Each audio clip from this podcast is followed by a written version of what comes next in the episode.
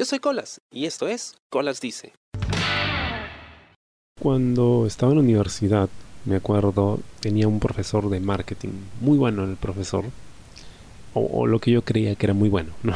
Porque recuerdo que era uno de esos profesores muy memorísticos y luego me di cuenta de que eso en realidad no ayuda demasiado, pero sabía su chamba. Le decíamos Don Vitorio, porque de verdad se parecía mucho, ¿no? Y en una ocasión, en una clase, le falta el respeto. No recuerdo exactamente qué, cosa hice. Creo que le hice un gesto, una mueca, algo así. En realidad no era lo que yo solía hacer.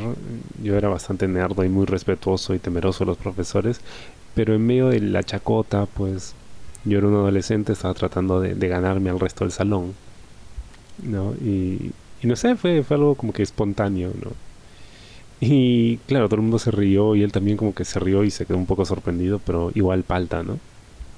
El tema es que con este profesor habíamos desarrollado cierto rapport o cierta, digamos, relación de amistad, ¿no? Me acuerdo que a veces tenía la mala costumbre de esconderme mi libro de marketing, ¿no? Y lo, guardaba por ahí, esto... Y yo una vez le, le escondí las llaves de su carro. claro, no con otra, ¿no? La cosa es que después de esta falta de respeto, que podría haberse tomado como una broma, pero en realidad una falta de respeto porque no deja de ser el profesor y está en una clase, eh, le mandé un mensaje de texto a su celular, me disculpé, le dije que no lo iba a volver a hacer.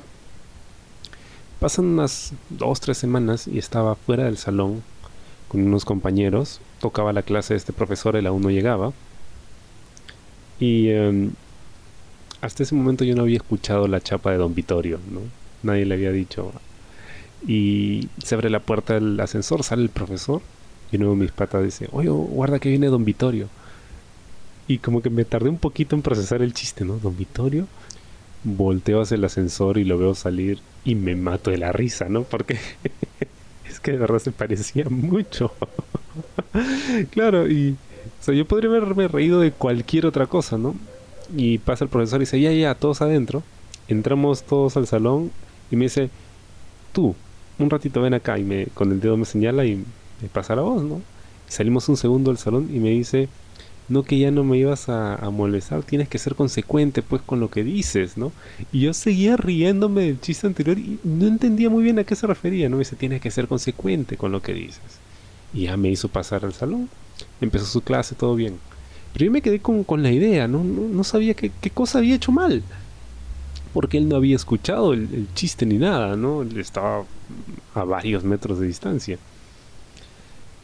El tema es que él luego entendí, ¿no? Claro, él se dio cuenta de que yo lo miré y me empecé a reír, entonces seguro algún chiste habrán hecho de él y, luego me, llamó por eso, ¿no? En, inglés dice, he called me out, ¿no? Como que me lo sacó en cara de alguna forma. Y esa lección me ha servido para toda mi vida. Toda mi vida. Porque tenía razón, claro, supuestamente la idea era no volver a faltarle al respeto. En ese momento yo no fui el del chiste, el, chiste fue otro, yo solo me reí. Pero él supongo asumió de que yo me estaba burlando de él, ¿no?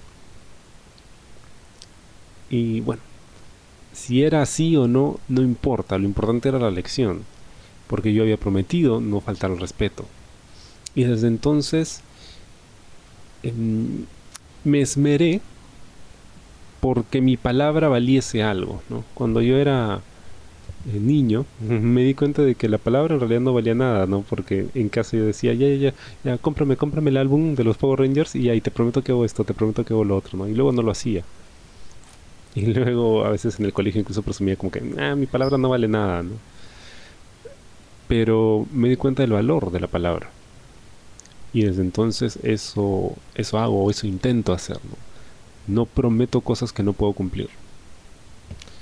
A veces la gente espera que prometas cosas y uno siempre puede tener formas, digamos, muy caballerosas, muy amables de no hacerlo. Pero no mentir, no prometer algo que no voy a cumplir. Porque siento que ahora más que nunca la palabra vale algo. Sobre todo para mí. Es muy importante para mí mantener esa palabra, ¿no? Así que no adquiero compromisos que sé que no voy a cumplir. O si me comprometo, pues eh, luego trato de ser honesto y digo, ¿sabes qué? Creo que no debía hacerlo. No están mis posibilidades cumplir con esto, me disculpo, ¿no? Pero también en la forma en, que hablo y hasta en los chistes que hago, ¿no? Porque yo suelo hacer chistes muy sangrones, y me encanta la comedia negra. Y, no me importa mucho em, si ofendo sensibilidades. Claro, hay que saber en qué momento haces tus chistes. Porque hay personas que sí se pueden afectar mucho y si no es tu intención hacerlo, pues no lo haces. Si tu intención es joderlos de verdad, ah, normal, dale. Estoy seguro que cumplirás tu cometido. Pero hasta en eso, ¿no? Si, si yo creo en algo, trato de comprometerme con eso, en lo que creo, ¿no? Yo soy antitaurino, no creo que deban existir las corridas de toros, por lo tanto no como carne. ya está. Y pues a veces me preguntan, ¿no?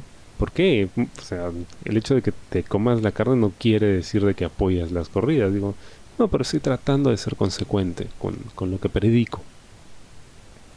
Si yo predico que hay que ayudar a los demás, pues trato de, de hacerlo, ¿no? Trato de dar la, mano. Si yo predico que, no sé, em, hay que defender las libertades individuales, por ejemplo, pues eh, voy a tratar de hacerlo en la medida de lo posible, ¿no? Incluso si no estoy de acuerdo en qué cosa harán las personas con esas libertades. Es otro tema. Puedo no estar de acuerdo con lo que piensan, pero tienen la libertad de pensar y expresarlo. Y creo que eso hay que defenderlo. La consecuencia. Creo que eso es algo que hemos dejado muy de lado. Nos hemos olvidado que existen consecuencias.